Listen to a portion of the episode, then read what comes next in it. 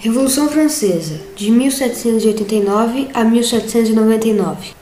França do século XVIII. Tinha muitas desigualdades sociais e era dividida em três estados, sendo assim uma sociedade estamental. O primeiro estado era o clero, o segundo estado, a nobreza. Eles viviam no luxo com despesas excessivas.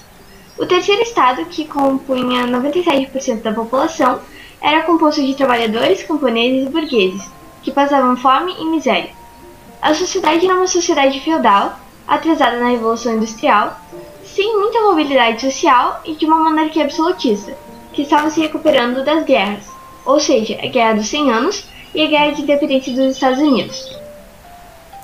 Assembleias. Assembleia dos Notáveis, primeiro e segundo estado, que gerou mais impostos. Aí foi o começo da revolta por parte do terceiro estado, a Assembleia dos Estados Gerais, primeiro, segundo terceiro estado, tinha com o direito de um voto o primeiro estado, o segundo estado também tinha direito a um voto e o terceiro estado direito a um voto também. O terceiro estado acaba perdendo e revoltado exige deputados a votação com base em cada representante. Assim, o rei demora demais para responder devido ao seu medo da nobreza. Então, o terceiro estado se separa dos demais, gerando a Assembleia Constituinte. A demissão de Jacques Nick, que apoiava as reformas, o que resulta na Revolução Francesa. Queda da Bastilha, a cadeia de presos políticos, propagação das ideias revolucionárias. O grande medo gerou a Assembleia Nacional, que fez o corte dos privilégios do primeiro e segundo estado e a Declaração dos Direitos do Homem e do Cidadão.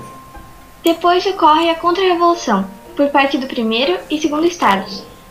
E um pouco depois a Constituição, uma monarquia constitucional, que resulta na igualdade de todos perante a lei, a confiscação dos bens do clero e voto masculino necessário, mas ela não foi suficiente. Agora acontece a Batalha dos Gerondinos, que eram da alta burguesia e defendiam medidas moderadas contra os jacobinos da baixa e média burguesia, que defendiam medidas radicais e a educação do rei.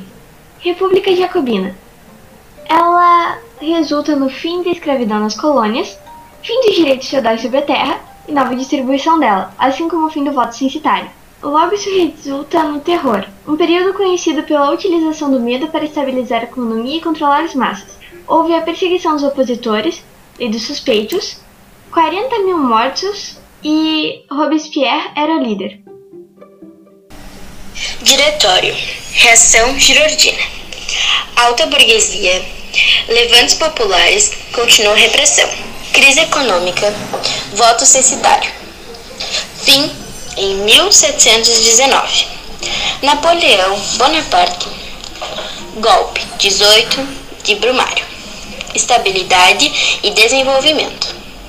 Resultados: controle da burguesia, acumulação de capital, mais propriedade privada, feudalismo, capitalismo, mais vida de liberdade, queda de absolutismo, popularização e república e movimentos de independência, Revolução Francesa, Idade Moderna Idade Contemporânea.